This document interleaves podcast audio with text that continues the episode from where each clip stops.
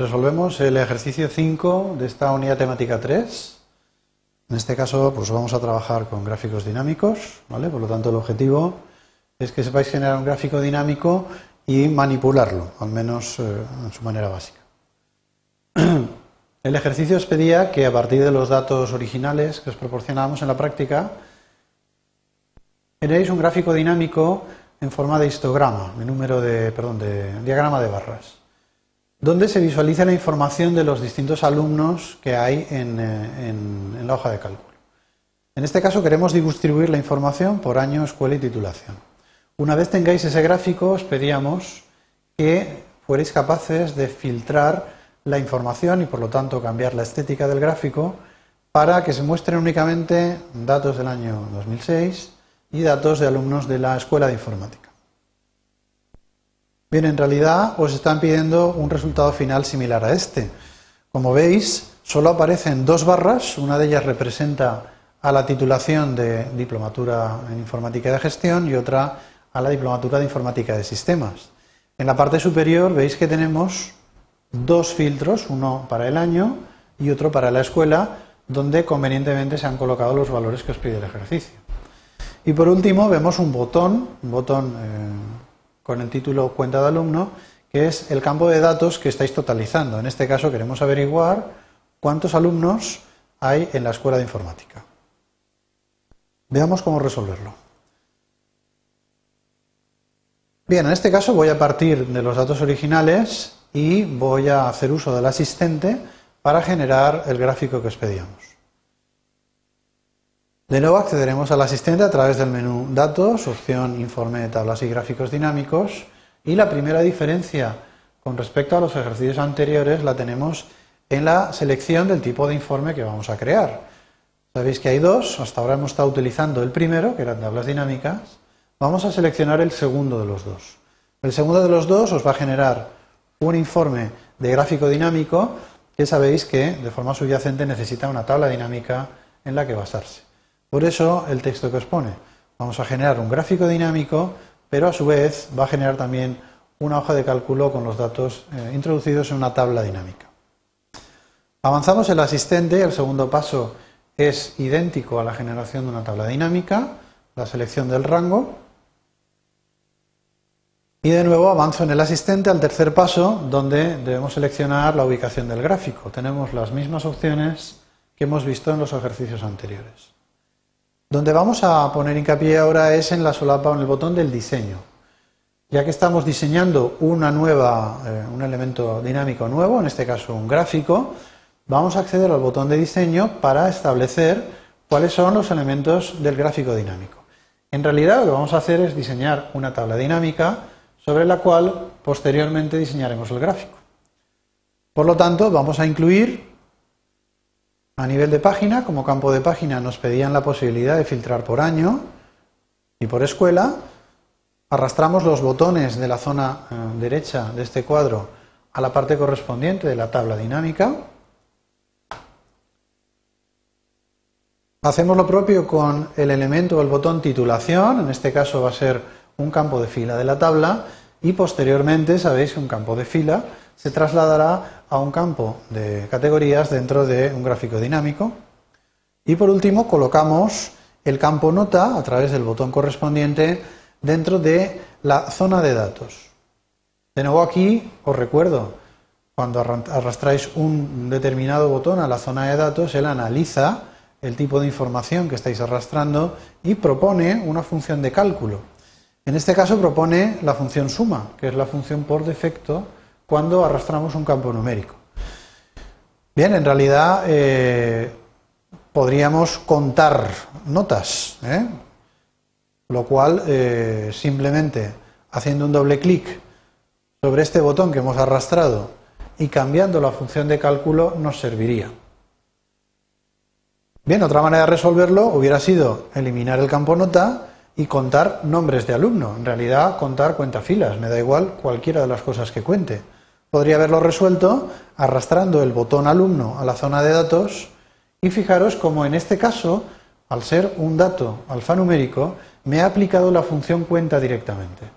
Cuando arrastráis un dato alfanumérico a la zona de datos, La única función de cálculo que puede aplicar es la función cuenta, porque no sabe sumar letras. Bien, de cualquiera de las dos maneras, al final acabaríamos con uno de los datos, o bien el nombre del alumno o bien la nota, y lo que sí que deberíamos asegurarnos es de aplicarle la función de cálculo correcta, en este caso la función de cuenta. Aceptamos el diseño de la tabla y con esto ya podéis finalizar el asistente desde el paso 3. Le doy al botón finalizar. Y con esto se nos van a generar dos nuevas solapas.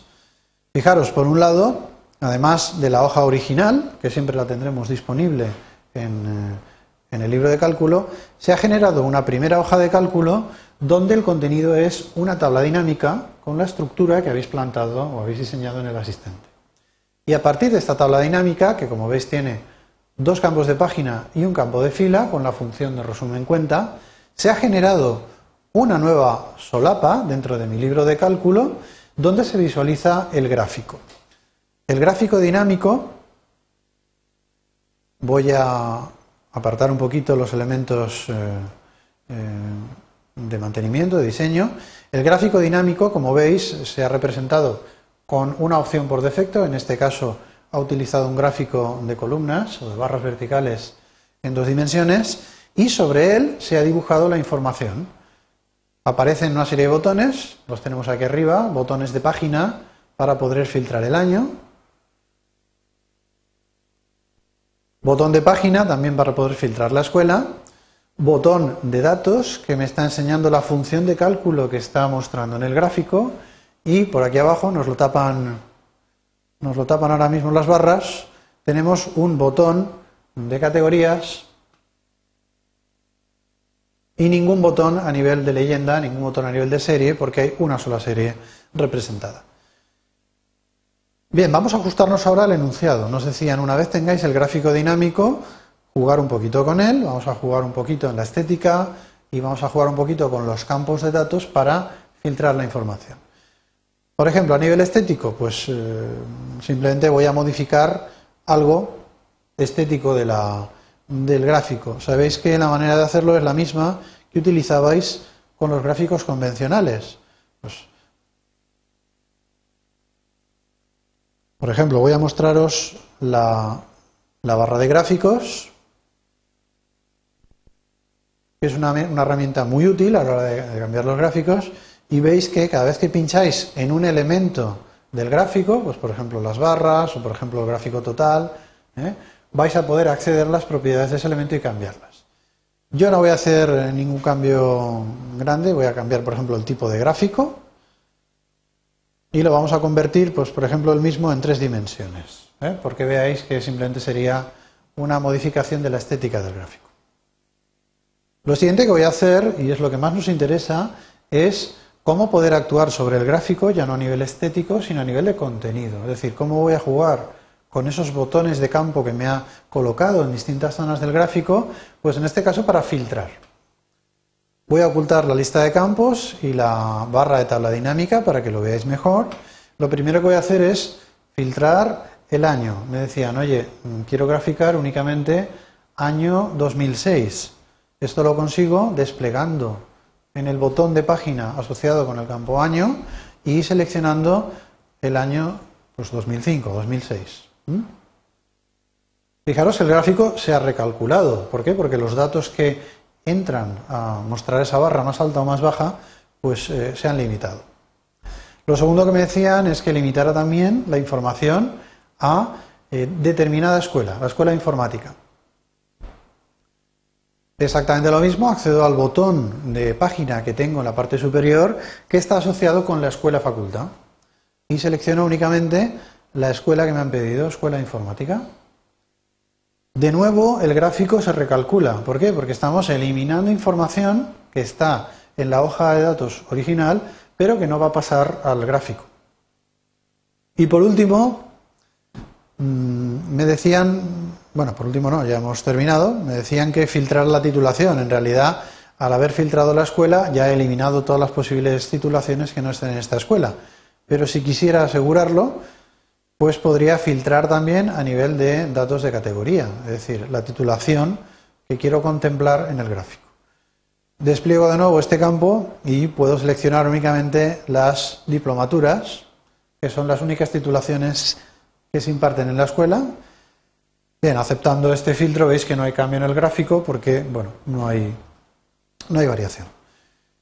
Bien, por lo demás, eh, sabéis que podéis jugar con estos botones para cambiar la estética. ¿eh? Pues, si yo, por ejemplo, arrastrara la escuela, arrastrara el botón de la escuela, que es un campo de página, por ejemplo, al eje de categorías, a la parte inferior, pues, y subiera la titulación al eje de series, pues podría tener la información mostrada de una manera totalmente distinta.